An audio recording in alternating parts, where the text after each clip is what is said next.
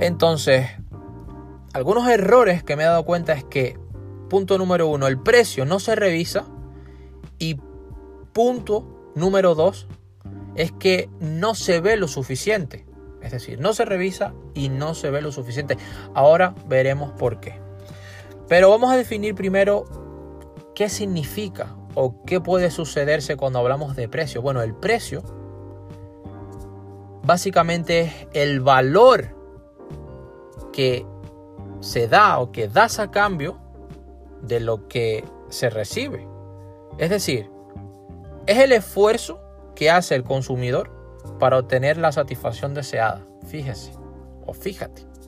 El precio, repito, es el valor que se da a cambio de lo que se recibe. Es un esfuerzo que hace el consumidor para obtener la satisfacción deseada. Es decir, el precio